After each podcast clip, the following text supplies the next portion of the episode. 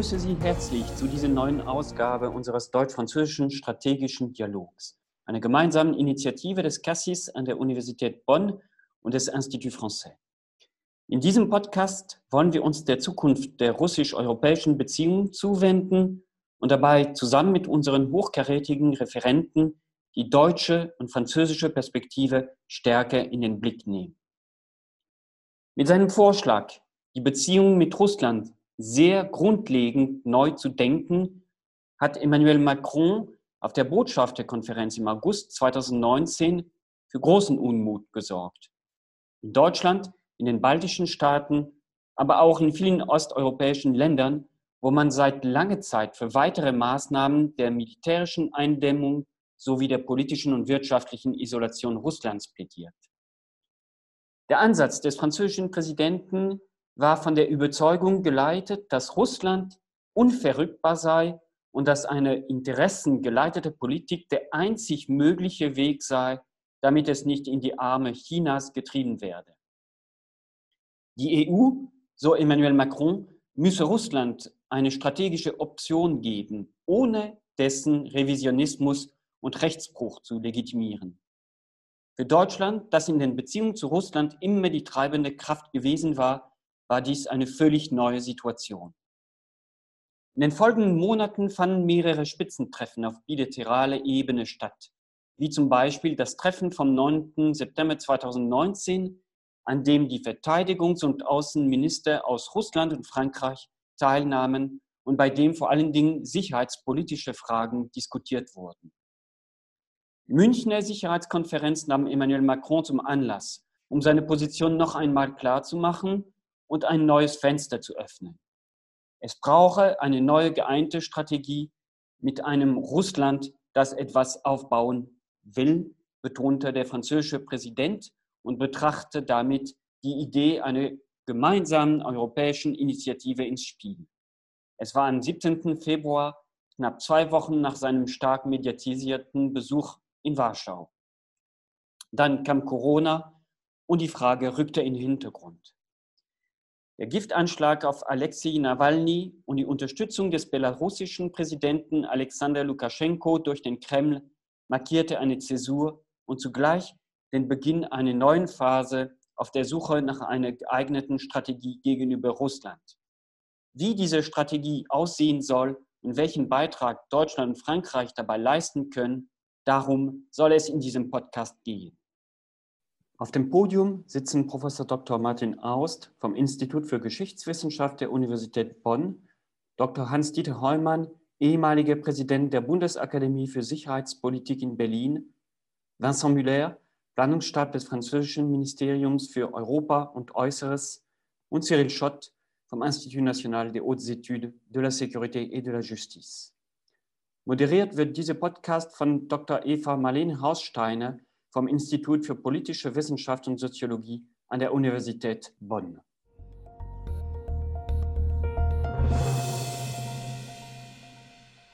Zunächst einmal werden wir von jedem der vier Teilnehmer ein kurzes Eingangsstatement von fünf bis maximal sieben Minuten hören und dann schließen wir eine erste kurze Diskussionsrunde an, quasi im Panel Insofern möchte ich gerne direkt an unsere Redner äh, übergeben mit äh, betreffs der kurzen Eingangsstatements und würde gern beginnen mit Herrn Cyril Schott.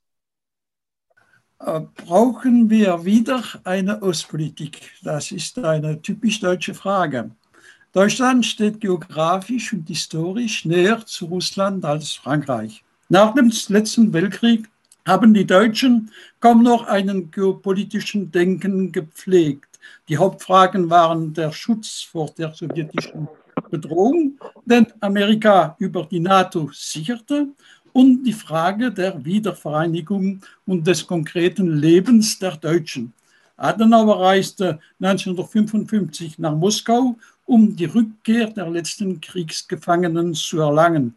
Und Willy Brandt führte eine Ostpolitik, die einen Wandel durch Annäherung anstrebte, um die DDR zur Öffnung zu bringen und das Leben der Menschen im geteilten Deutschland zu erleichtern. In Frankreich war de Gaulle's Außenpolitik von Geopolitik geprägt. Trotz des Rückzugs aus der NATO bewies er in den Berlin- und Kuba-Krisen, dass er ein zuverlässiger Alliierter blieb, aber sein Weg war eigenständig. Er sprach von einem Europa vom Atlantik bis zum Rural und förderte die Entspannung. Wenn auch die Ost-West-Trennung für ihn klar war, ebenso wie die Priorität der Versöhnung mit Deutschland und trotz seiner, nationaler, trotz seiner nationalen Rede die Wichtigkeit der Europäischen Union, Gemeinschaft, war er überzeugt, dass Russland, egal welches sein politisches System sei, zu Europa gehörte und dass Europa Russland in sein Denken einbeziehen sollte. Dieser geschickliche Überblick erlaubt uns einige Differenzen zwischen unseren Ländern zu verstehen. Kurz zusammengefasst wäre Frankreich der Ansicht, dass es bei den Deutschen an einer geopolitischen Vision mangelt. Während die Deutschen das Gefühl hätten, dass Macrons Außenpolitik naiv ist und nicht die Wirklichkeit der Macht von Putin betrachtet, ebenso wie die Ängste der Polen und der Balten. Noch entfernt sich diese Zusammenfassung von der Wirklichkeit der internationalen Beziehungen, wo Ereignissen und Krisen das Wort haben. Und in diesen Krisen haben Frankreich und Deutschland die gleiche Stellung erreicht. Nach der Krimannexion, nach den Vergiftungsaffären, in der Belarus-Krise. Trotz seines Engagements an mehreren Fronten hat Frankreich wie Deutschland Soldaten in die baltischen Staaten entsandt. Franzosen und Deutschen wissen, dass Putin vom KGB kommt und sind sich einig im Kampf gegen Cyberangriffe oder Falschmeldungen, um Wahlen in Demokratien zu beeinflussen. Sie teilen auch die Entschlossenheit in den Fragen der Menschenrechte und der Unverletzlichkeit der Grenzen. Sie versuchen gemeinsam die Mitgliedstaaten der Europäischen Union auf einheitlichen Stellungnahmen zu bringen, was ohne die Entschiedenheit ihres Gespanns selten möglich wäre. In gewissen Bereichen arbeiten sie zusammen mit Russland in der Wirtschaft, aber auch in der Wissenschaft, der Raumfahrt oder der Kultur. Begegnungen gibt es auch in Fragen wie dem Umweltschutz, dem Atomabkommen mit dem Iran oder dem Kampf gegen den Terrorismus. Und der Dialog zwischen Frankreich, Deutschland und Russland über den ukrainischen Konflikt bleibt trotz allem notwendig. Also in Deutschland hört man jetzt Stimmen, die sagen, dass man auf die Herausforderungen nicht nur reagieren soll, aber eine geopolitische Vision entwickeln soll. Am 18. November haben die Außenminister Le Drian und Maas einen Artikel in der Monde unterzeichnet, in dem sie die größte Herausforderung in China sehen und sich für ein stärkeres Europa aussprechen im Rahmen einer soliden und ausgewogenen Partnerschaft mit Amerika. Sie schreiben hinzu, über alle Fragen, die die europäische Sicherheit betreffen, sind wir bereit, mit Moskau auszutauschen und wir erwarten von Russland, dass es uns konstruktive Antworten bringt. Merkel hat nach ihrem Treffen mit Putin in Moskau im Januar 2020 gesagt, miteinander zu sprechen ist besser als übereinander zu sprechen. Warum dann nicht wieder eine Ostpolitik, für Frieden und Sicherheit in Europa. Herzlichen Dank, Herr Schott, für diese Bemerkungen, die ein Thema anschneiden oder viele Themen anschneiden, aber mit Sicherheit auch eine Frage, die uns jetzt noch weiter beschäftigen wird gleich, nämlich die unterschiedlichen Perspektiven, die Multiperspektivität ähm, des Verhältnisses äh, zu Russland, aber ja auch nicht nur zu Russland und die daraus sich ergebenden Handlungsperspektiven. Ich würde jetzt gerne direkt an Herrn Heumann weitergeben. Herr Heumann, bitte. Gerne. Also Ihre Frage, brauchen wir eine Ostpolitik 2.0, würde ich eindeutig mit Ja beantworten. Kurze Begründung.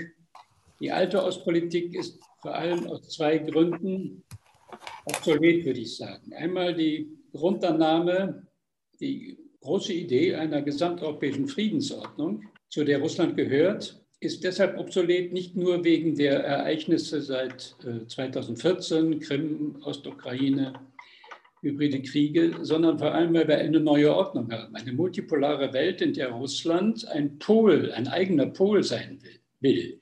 eine eurasische Großmacht und nicht einfach nur ein Teil des europäischen Konzerts und das mit einer antiwestlichen Ideologie und, und wie schon gesagt wurde, äh, dem Anspruch mit China eine Art Gegengewicht in dieser multipolaren Welt gegen äh, andere zu spielen. Zweiter Grund, äh, Herr Schotterningen hat, hat, die Formel von der Wandel durch Annäherung, das war ja die Kernformel der, Ost, der alten Ostpolitik, die ist versucht worden umzusetzen in den 2000er Jahren in der Regierung Merkel, Außenminister Steinmeier, die sogenannte Modernisierungsstrategie, dass man also sich mit Annäherung, Austausch, Handel, Wirtschaft, Technologie, Transfer äh, durch die Annäherung Russland dazu bringt, sich zu modernisieren. Das ist gescheitert und zwar an dem, äh, was ich System Putin äh, nennen würde, das eine Kleptokratie ist und nicht reformierbar ist. Nun aber zur, zur neuen Ostpolitik. Ich schlage äh, fünf Punkte vor. Wir wollen ja vielleicht auch zu einer Art äh, gemeinsamen Ansatz einer neuen Ostpolitik kommen. Der erste Punkt äh, geht von der Frage aus, sollen wir mit Russland so umgehen, wie es jetzt gerade ist, realpolitisch, oder sehen wir gewisse Zeichen des Wandels? System Putin, habe ich gesagt, nicht reformierbar. Es gibt eine Zeit nach Putin. Aber was wir beobachten, vielleicht können wir das nachher diskutieren, ist doch eine gewisse Zurückhaltung gemessen an Möglichkeiten Russlands im postsowjetischen Raum. Wir müssen Belarus sehr genau beobachten, Nagorno-Karabach. Äh, Russland steigt ab. Es ist ganz klar nicht nur wegen des Verfalls des Ölpreises, sondern auch wegen dieses Systems und jetzt natürlich wegen Corona und stellt möglicherweise auch Kosten-Nutzen-Rechnungen seiner Intervention. Also erster Punkt, äh, möglicher Wandel. Zweitens, die Ostpolitik sollte europäisch sein. Ähm, mit einer Regierung Biden wird man gut zusammenarbeiten können bei der Frage, aber hier die, die Ostpolitik sollte auch europäisch sein, weil es ein gewisser Test auf die Souveränität äh, ist. Und die EU hat diese Strategie der selektiven Kooperation, eigentlich eine Selbstverständlichkeit mit Staaten, mit denen wir keine Partnerschaft äh, haben können, so wie das im Augenblick der Fall ist. Gemeinsame Interessen gibt es mehrere. Der Zeit halber gehe ich da gerne nachher noch drauf aus. Auch das strategische Diskussion, das, was Macron vorgeschlagen hat, das sollte man ernst nehmen. Und zwar sollte sich auf die europäische Sicherheit beziehen. Er sollte zwischen Europäern und Russland, natürlich kann das in der NATO geschehen, äh, stattfinden, aber er sollte die, das strategische Dilemma, was nun einmal zwischen äh, Russland und der NATO besteht, das ist ja keine rechtliche Frage, das ist eine strategische Frage. Äh, und seit Thukydides kennt man das, äh, ernst nehmen und äh, hier beginnen. Der vierte Punkt ist der Umgang mit dem System Putin. Das besteht ja nochmal eben auch aus Personen, aus dem Kreml, aus den Sicherheitsdiensten, in Celerity und aus Oligarchen. Insofern sind personenbezogene, sehr gezielte Sanktionen ein durchaus intelligenter Einsatz, aber man sollte auch, was jetzt auch geschieht langsam, zu den Geldströmen kommen. Äh, hier Kontrolle ausüben, Transparenz, den Geldströmen, die aus Russland ins Ausland gehen, dort auch umgesetzt werden in politische Einflussnahme und natürlich die Stärkung der Zivilgesellschaft. Und letzter Punkt, Ukraine und Belarus. Ähm, ich würde sagen, hier wird sich auch die Glaubwürdigkeit der EU äh, zeigen. Und die Staaten gewinnen Resilienz nur durch Reformen und durch Hilfe bei ihrer Sicherheit. Da geht es ja nicht nur um Truppen, sondern da geht es um hybride äh, Kriege. Und was die das Minsker Verhandlungen angeht, da muss man sich fragen, ob, man, ob das der Weisheit letzter Schluss ist. Sie können ergänzt werden, sie müssen nicht ersetzt werden.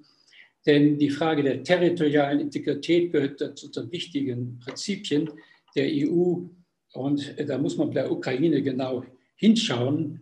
Ein kleiner Tipp, das Budapester Memorandum ist ein Ansatz, der Sicherheitsgarantien gibt. Vielleicht könnte man hier äh, nochmal neu nachdenken. Ja, und zum Schluss, Deutschland und Frankreich sollten deshalb die politische Führung äh, übernehmen, weil eine europäische Außenpolitik handlungsfähig sein muss. Und äh, Herr Schott hat das schon angedeutet. Es gibt ja auch Annäherung zwischen Deutschland und Frankreich.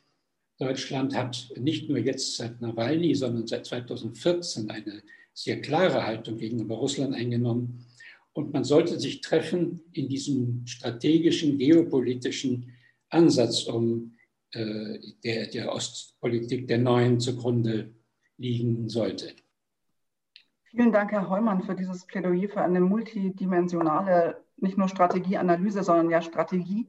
Ansonsten würde ich Martin Aust schon einmal um seinen Beitrag bitten. Mich freut es als erstes, ähm, dass wir hier nicht nur zusammenkommen ähm, aufgrund ähm, eines runden Jahr oder mehrerer runder Jahrestage, 50 Jahre Verträge von Warschau und Moskau 1970, 30 äh, Jahre Charta von Paris, sondern äh, dass wir ein Thema besprechen können, äh, was hochgradig aktuell ist. Die Rede, der Ansatz von Präsident Macron sind schon äh, erwähnt worden. Ähm, deutscherseits könnte man ergänzen, dass der ehemalige brandenburgische Ministerpräsident Matthias Platzek im Frühjahr ein Buch äh, veröffentlicht hat, in dem er auch über eine neue Ostpolitik nachdenkt. Äh, die unterschiedlichen Antworten, die in der deutschen Politik auf die Frage gegeben, wie könnte denn so eine neue Ostpolitik aussehen? Ähm, also ich sehe da im Wesentlichen äh, zwei äh, Alternativen. Ähm, äh, die einen eignen sich die Tradition der Ostpolitik in einer Art und Weise an, indem sie sagen, am wichtigsten ist Frieden in Europa. Das heißt, wir müssen als erstes mit Russland sprechen und danach wird sich alles weitere finden. Das ist auch die These, die Matthias Platzek in seinem Buch formuliert. Ähm, das ist also ähm, die eine, der eine Vorschlag einer Ostpolitik in Deutschland, Moskau-Orientierung, Ausgleich mit Russland und äh, damit begibt man sich in eine unausgesprochene ähm, äh, Tradition von Russland-Orientierung, ähm, die in der Geschichte Deutschlands und Preußens äh, mit den Teilungen Polen-Litauens im 18. und 19. Jahrhundert verbunden ist und für die im 20. Jahrhundert auch der Hitler-Stalin-Pakt gestanden hat in einer sehr extremen Variante. Es gibt ein anderes Lager, das ähm, einen Vorschlag verbreitet, unterbreitet, den man auf die Formel bringen könnte. Ähm, es ist Zeit, in der EU und in der NATO äh, die Reihen zu schließen und äh, vor allem eine robuste Politik von Containment äh, gegenüber Russland äh, zu betreiben. Und ähm, auch das ist eine ähm, äh, Position, ähm, die historisch argumentiert, ähm, indem sie darauf verweist, dass es jetzt endlich an der Zeit sei, ähm, die Schlüsse zu ziehen ähm, aus jener verhängnisvollen Russland-Orientierung deutscher Politik, die eben zu den Teilungen Polens und äh, zu, zum Zweiten Weltkrieg ähm, geführt hat. Wichtig ist mir, um die Ausgangssituation nochmal klar zu machen, dass äh, diese Vision äh, der Charta von Paris, Gorbatschow hatte zuvor vom gemeinsamen Haus Europa gesprochen, von einer Sicherheitsarchitektur in Europa. Die Charta von äh, Paris geht davon aus, äh, dass in dieser europäischen Friedensordnung ähm, souveräne Nationalstaaten von gleich zu gleich auf einer Ebene agieren. Ähm, dass aus deutscher Perspektive, im deutschen Blick nach Osten, es für diese Vision keine historischen Vorläufer, keine Anknüpfungspunkte gibt. Äh, wenn man die letzten 500 Jahre äh, deutscher Geschichte und des Verhältnisses Deutschlands zum östlichen Europa durchgeht, äh, dann stößt man entweder auf eine sehr frühe Phase, ähm, in der die deutsch-polnischen Beziehungen stabil und friedlich gewesen sind, ähm, in der Russland allerdings ein vollkommen fernes und unbekanntes Land gewesen ist. Ähm, oder man stößt eben auf die jüngere Phase, spätes 18. Jahrhundert bis ins 20. Jahrhundert hinein, in dem äh, Deutschland und Russland, beziehungsweise dann später im Hitler-Stalin-Pakt Deutschland und die Sowjetunion gemeinsame äh, Politik, äh, hegemoniale Politik gegenüber Ostmitteleuropa ähm, betrieben haben. Und diese unterschiedlichen historischen Perspektiven, ähm, die stecken teils explizit, explizit, teils nicht explizit im aktuellen deutschen Sprechen, äh, wenn nach einer neuen Ostpolitik gesucht wird. Und ähm, um dem Ganzen vielleicht eine Perspektive für die Diskussion zu geben, ähm, es könnte durchaus sein, dass in dem, was ähm, Macron äh, vorgeschlagen hat, äh, vielleicht auch Aspekte drinstecken, die ähm, der Diskussion in Deutschland helfen könnten, ähm, aus so einer Gesprächslosigkeit, äh, Blockade zwischen denen auszubrechen, äh, die einerseits nach Moskau orientiert sind und die anderen, äh, die vor allem nach Ostmitteleuropa schauen. So viel zum Einstieg. Vielen Dank. Herzlichen Dank, Martin Aust. Ich höre nun, dass äh, wir noch eine gute Chance darauf haben, Herrn Müller zu hören. Herr Müller. Braucht Europa eine neue Ostpolitik? Im De Gaulle-Gedenkjahr 2020, 50 Jahre nach dem Tod der Gründer der Fünften Republik, bleibt diese Frage hochaktuell. In der Tat, es ist ein Augenzwinkern der Geopolitik, dass das französische Außenministerium der Quai d'Orsay unmittelbar in der Nähe der Alexander III. Brücke, dem sogenannten Pont Alexandre III für die Pariser, erbaut worden ist. Besser gesagt, diese Brücke stammt aus dem Ende des 19. Jahrhunderts, als die Republik sich mit dem russischen Reich versöhnt hat gegen Deutschland. Die Ostpolitik ist ein alter Begriff, es ist ein deutscher Begriff und äh, es war sicher ein Fehler zu glauben, 1990, als die Sowjetunion zusammenbrach, dass dieses Modell die Grundlage sein konnte für eine europäische Nachbarschaftspolitik im Osten des Kontinents. Nicht der Wandel durch den Handel hat den Sieg über den Kommunismus gebracht, sondern die Menschen im Osten des Kontinents. Das ist wahr für Polen und Rumänien und das ist nur zum Teil wahr für Russland. Immerhin müssen wir uns diese Frage stellen, weil die Politik des Präsidenten Wladimir Putin für viele in Europa eine Gefahr bedeutet. Eine greifbare, sichtbare Herausforderung für die Demokratie, die Sicherheit und auch die europäische Integration. Warum also brauchen wir eine Politik für Russland und mit Russland? Emmanuel Macron hat es gesagt, es wird kein europäisches Projekt geben, wenn wir nicht die europäische Souveränität als gemeinsame Ambition aufbauen. Das können wir und müssen wir in den kommenden Jahren tun. Und Frankreich und Deutschland wegen ihrer Erfahrungen haben eine besondere Rolle zu spielen, um dieses Projekt voranzutreiben. Die europäische Souveränität ist nicht gegen einen anderen Staat gerichtet, natürlich nicht gegen Russland und auch nicht gegen die Vereinigten Staaten von Amerika.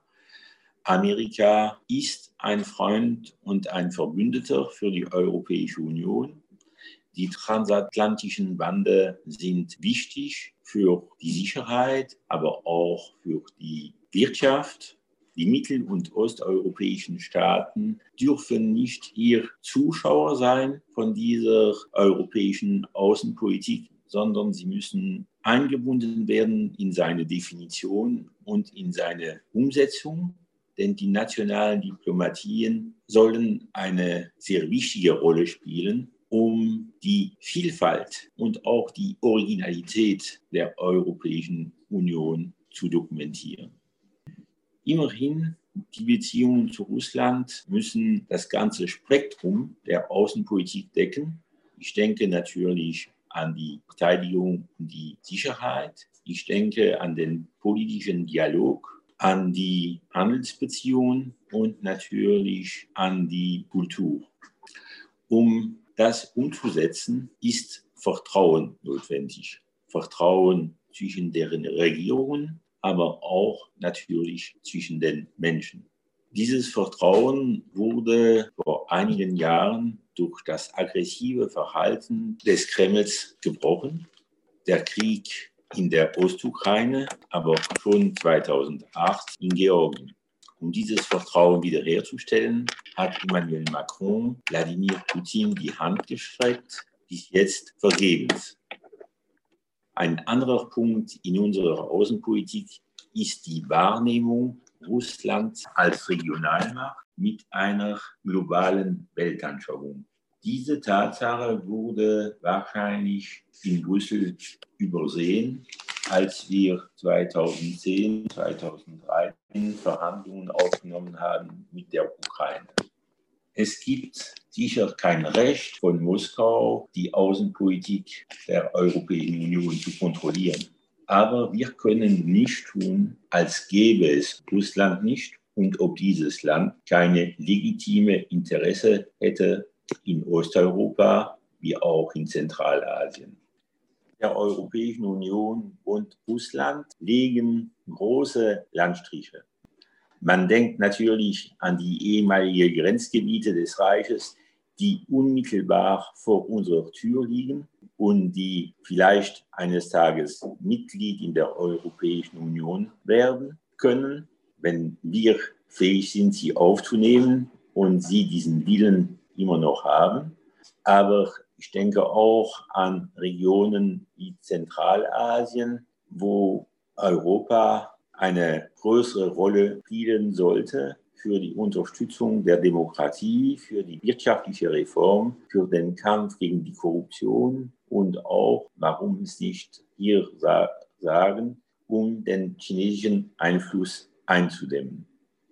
Die neuen Seidenstraßen sind ein Netzwerk, ja vielleicht auch ein Netz, um diese Länder in den Bann von Peking zu ziehen. Und Europa wie Russland sollten sich vielleicht darüber mal ganz offen unterhalten. Die Geschichte ist äh, sehr oft benutzt worden in der letzten Zeit durch Wladimir Putin, um äh, die Sowjetunion positiv zu präsentieren. Im Unterricht in den Schulen, auf den Universitäten müssen wir versuchen, auch besser den russischen Standpunkt zu vermitteln. Aber als Gegenleistung müssen wir vom Kreml verlangen, dass der Pluralismus Einzug bekommt in das Geschichtsunterricht. Was als Patriotismus bezeichnet wird in Moskau, ist sehr oft ein Werkzeug, um den Nationalismus in der Jugend zu verankern. Der Europarat in Straßburg ist eine Organisation, die den Menschenrechten gewidmet ist, aber auch der kulturellen Kooperation. Wir sollten versuchen, hier den Austausch zwischen den Historikern zu unterstützen, sodass die Gesellschaft die Möglichkeit hat, anders über die Vergangenheit nachzudenken als in den sowjetischen Schablonen, die bis jetzt von Putin benutzt werden, um seinen Machtapparat zu legitimieren. Wenn wir über den Osten Europas sprechen, denken wir natürlich zuerst an Russland. Aber wir dürfen die Türkei nicht vergessen. Zurzeit sind diese zwei Reiche Verbündete. Das war in der Geschichte natürlich nicht immer so, aber man hat den Eindruck, dass wenn es darum geht, sich eine Beute zu teilen, es immer wieder eine Lösung gibt zwischen Moskau und Ankara. Die Ergebnisse in den letzten Monaten im Kaukasus haben gezeigt, dass es in der Realpolitik von Wladimir Putin keinen Platz gibt für irgendwelche mittelalterliche Romantik. Der letzte Punkt, den ich aufgreifen möchte, ist natürlich Russland nach Putin. Wir wissen nicht, wann der Machthaber im Kreml abdanken wird, aber vielleicht wird er sich nicht bis 2034 halten können oder halten wollen. Russland braucht einen Kompass, einen strategischen Kompass, nach Westen. Die Anbindung an China, die vorangetrieben wird von Putin, stößt bei vielen Russen auf große Bedenken. Die Mittelschicht und die Jugend fühlen sich trotz der Propaganda des Kremls weiterhin Europa verbunden, fühlen sich weiterhin als Europäer.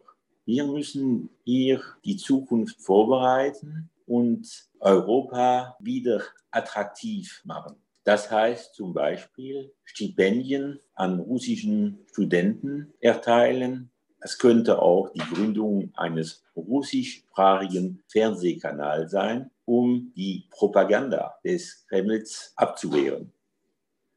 Europa braucht eine Ostpolitik. Der Begriff Ostpolitik hat sich wahrscheinlich überlebt. Aber Europa braucht eine Politik für den Osten des Kontinents. Es geht hier nicht um Feindschaft oder Freundschaft, es geht schon mal um Partnerschaft.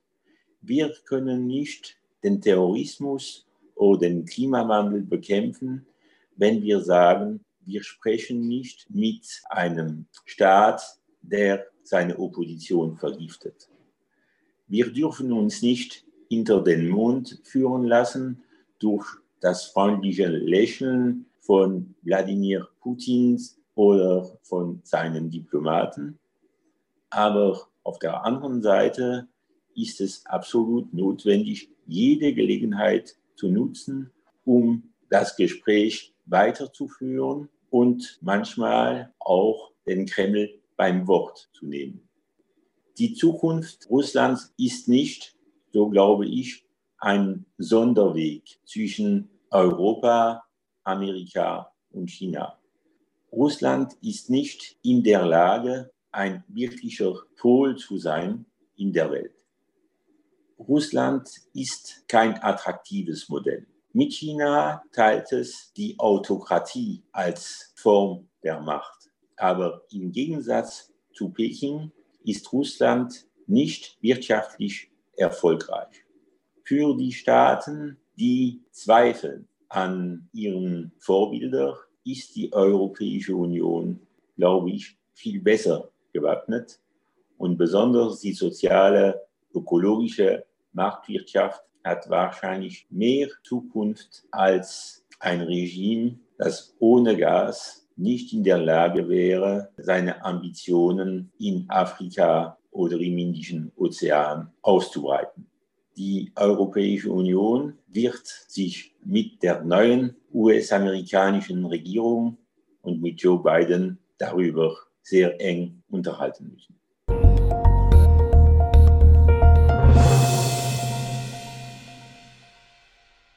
Ja, das waren sehr vier, äh, vier sehr interessante Statements, die tatsächlich äh, gemeinsam haben. Alle sind sich einig, wir brauchen eine neue Ostpolitik. Wo die Einigkeit endet, ist, was bedeutet neue Ostpolitik.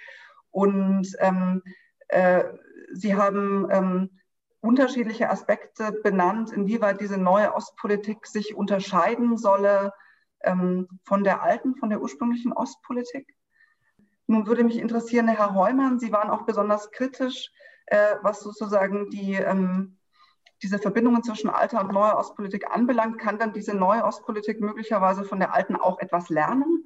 Oder hat sich zu viel verändert hinsichtlich, Sie äh, erwähnten es, Multipolarität, Veränderung der beteiligten Akteure? Ist etwas wie ähm, die Suche nach gemeinsamen Interessen immer noch ein gangbarer Weg oder hat sich auch das verschoben? Man kann von der alten Ostpolitik lernen, auf jeden Fall. Äh, gerade weil äh, manches heute nicht mehr anwendbar ist. Zum Beispiel das Hermel-Konzept von 1967. Ähm, also das Hermel-Konzept von 1967 sieht eine Doppelstrategie gegenüber der damaligen Sowjetunion vor, nämlich Abschreckung auf der einen Seite und Dialog auf der anderen Seite. Das ist natürlich ein Konzept, was, was unter den neuen Umständen durchaus anwendbar ist.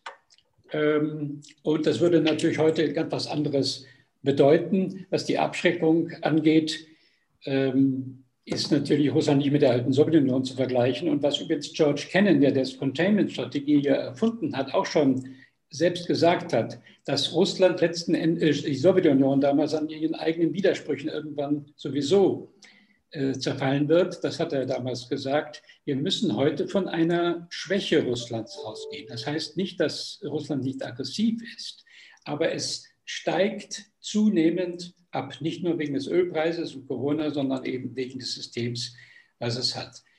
Also Hamel-Konzept wäre etwas, was man lernen kann. Zweitens äh, aus der Geschichte, deshalb fand ich auch äh, weiter von Martin Aust, sehr erleuchtend. Der, ich glaube, der Sonderweg wurde angesprochen. Deutschland darf natürlich im Hinblick auf Russland keinen Sonderweg mehr eingehen, sondern nur im Rahmen der EU. Aber da muss etwas passieren und das geht nur mit Frankreich. Und was die Mahnung angeht, nicht nur auf Russland zu schauen, sondern auch die mittelosteuropäischen Staaten. Ja, das ist auch ein altes Problem, aber man kann doch nicht ernsthaft eine eurasische Großmacht, die Russland tatsächlich ist, mit, Molda der Lage Moldawien, Armenien und so weiter vergleichen. Und das war auch ein Problem für Russland, diese ganze östliche Partnerschaft. Äh, die strategischen Fragen, die auftaucht, sind erstmal an äh, Russland äh, sind erstmal an Russland gerechnet. Ich möchte Vincent Müller auch recht geben mit der russischen Westpolitik. Nur wir, wir, müssen, wir können auch nicht mehr in diesen alten Kategorien Westen-Osten denken, äh, denn das wurde auch nicht nur von mir betont, wir haben eine multipolare Welt und Russland guckt nicht mehr hauptsächlich auf den Westen oder auf Europa. Es versucht in der Tat mit China ein, ein, ein, ein Gegengewicht äh, zu entwickeln, hat ein völlig neues Selbstverständnis, was leider anti-westlich ist. Also hier, wir haben äh, zu Ihrer Frage zurück, ja, wir können lernen von der Ostpolitik, müssen nur sehen, dass wir eine völlig neue Lage haben und manches in dieser Lage muss neu umgesetzt werden. Die Abschreckung aufrechtzuerhalten wird heute weniger durch Mittelstreckenraketen erreicht, sondern, die, sondern dadurch, dass man den hybriden Kriegen Russlands etwas entgegensetzen kann, durch äh, Stärkung der inneren Sicherheit, auch einiger der Staaten in der Nachbarschaft von Russland. Ja, ich, ich möchte gerne etwas dazu sagen, ja. Also, äh, ich habe gesagt, äh, eine neue Ostpolitik, das ist tatsächlich eine deutsche Idee. Die Deutschen haben immer, würde ich sagen, eine Ostpolitik getrieben. Also in der Zeit der Teilung des Landes, aber schon vorher. Äh, ihr, ihr, ihr Kontakt mit den Russen oder mit den Slawen hat sie gezwungen, immer in der Geschichte stärker oder schwächer eine Ostpolitik zu treiben. Aber ich meine, heute müssen wir hauptsächlich europäisch denken. Und äh, wenn man europäisch denkt, muss man sagen, also es gibt jetzt äh, Kontinentalmächte, äh, äh China, das ist die, Haus, die Hauptherausforderung, Amerika, und Russland. Aber Russland, Sie haben es gut gesagt, Myanmar nimmt ab in seiner Kraft. Ja. Und diese äh, kontinentale die würden eher mit einem geteilten Europa als mit einem starken Europa sprechen. Auf jeden Fall, wenn ich jetzt von Amerika rede, natürlich rede ich von dem Trump-Amerika. Ja?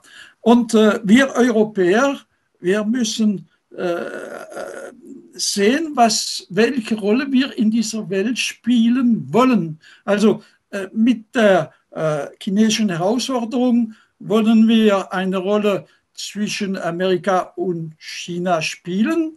China ist die, die Hauptherausforderung, ich habe es gesagt. Oder wollen wir noch ein Nachgänger, also ein, ein Verfolger von Amerika sein, äh, das, das, das, stellt die Frage von der europäischen Macht, also was Macron ein souveränes, vereintes Europa genannt hat.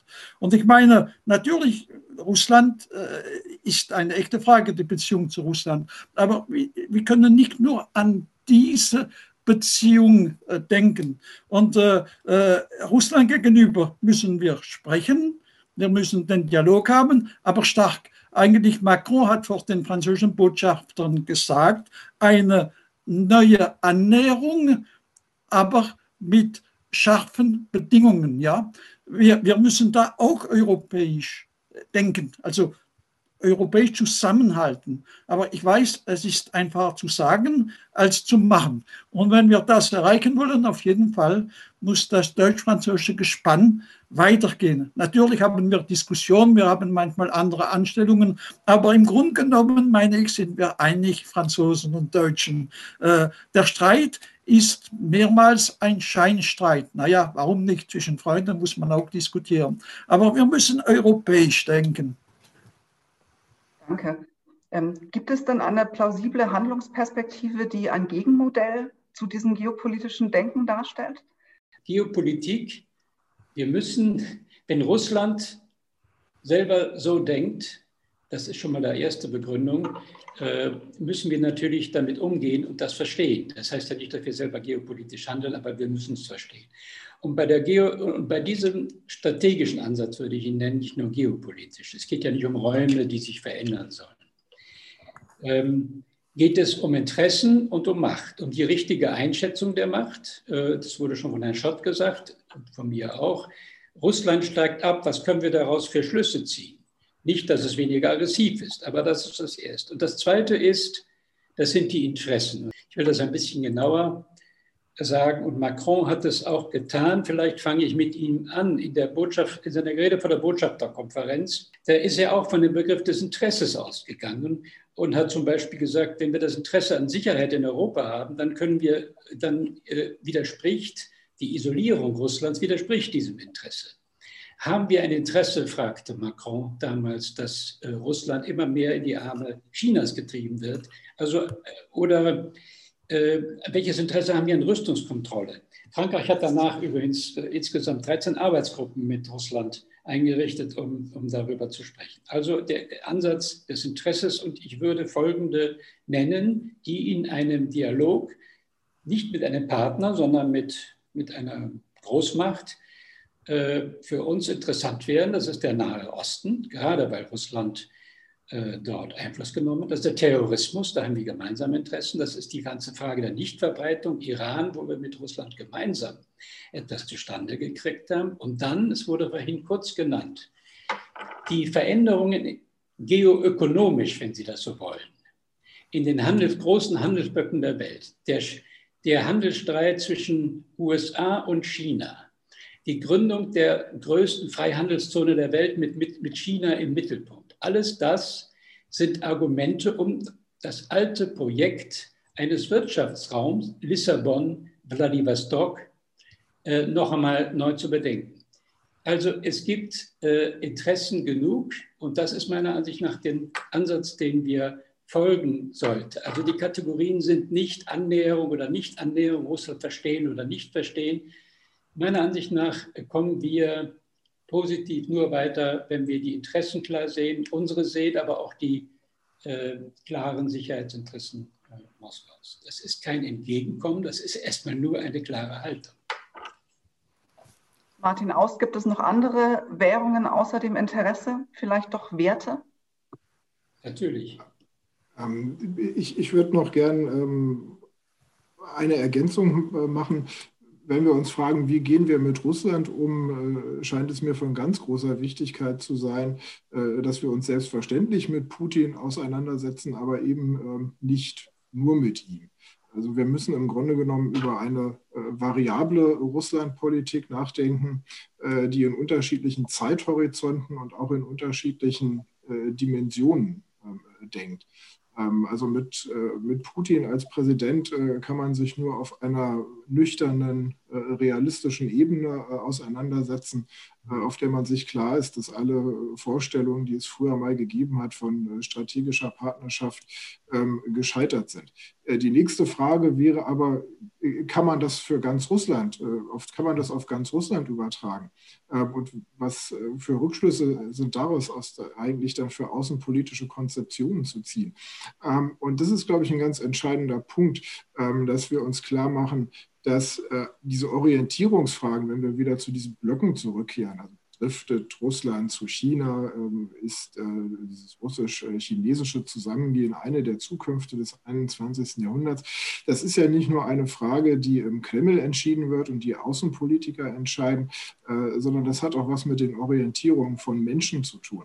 Und äh, wenn man sich die Beziehungen anschaut auf den Ebenen von nicht nur der Wirtschaft, sondern vor allem auch von, äh, von Kultur und auch von Wissenschaft, äh, dann stößt man auf eine ganz starke ausgeprägte und momentan noch unverwüstliche Europa- und äh, Westorientierung äh, der urbanen und äh, gebildeten Menschen in Russland. Und das sollte unsere Politik bereits jetzt mit bedenken, denn das werden ganz ähm, wichtige Adressaten sein an dem Tag, an dem diese Präsidentschaft von Putin dann irgendwann einmal zu Ende geht.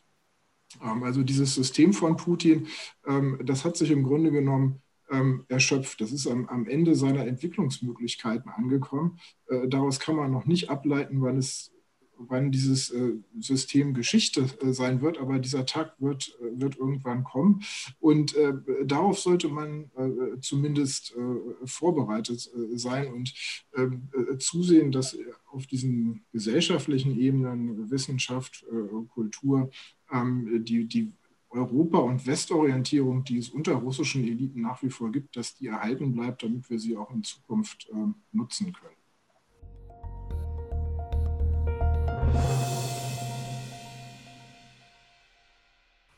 Ganz herzlichen Dank. Äh, viele Fragen offen, aber vielleicht auch ein paar sehr gute Antwortversuche ähm, wurden gegeben am heutigen Abend. Vielen Dank allen Mitdiskutierenden, allen Zuhörerinnen, Zuhörern, Zuschauerinnen, Zuschauern und vor allem natürlich Herrn Heumann, Herrn Müller, Herrn Schott und Herrn Aust. Vielen Dank.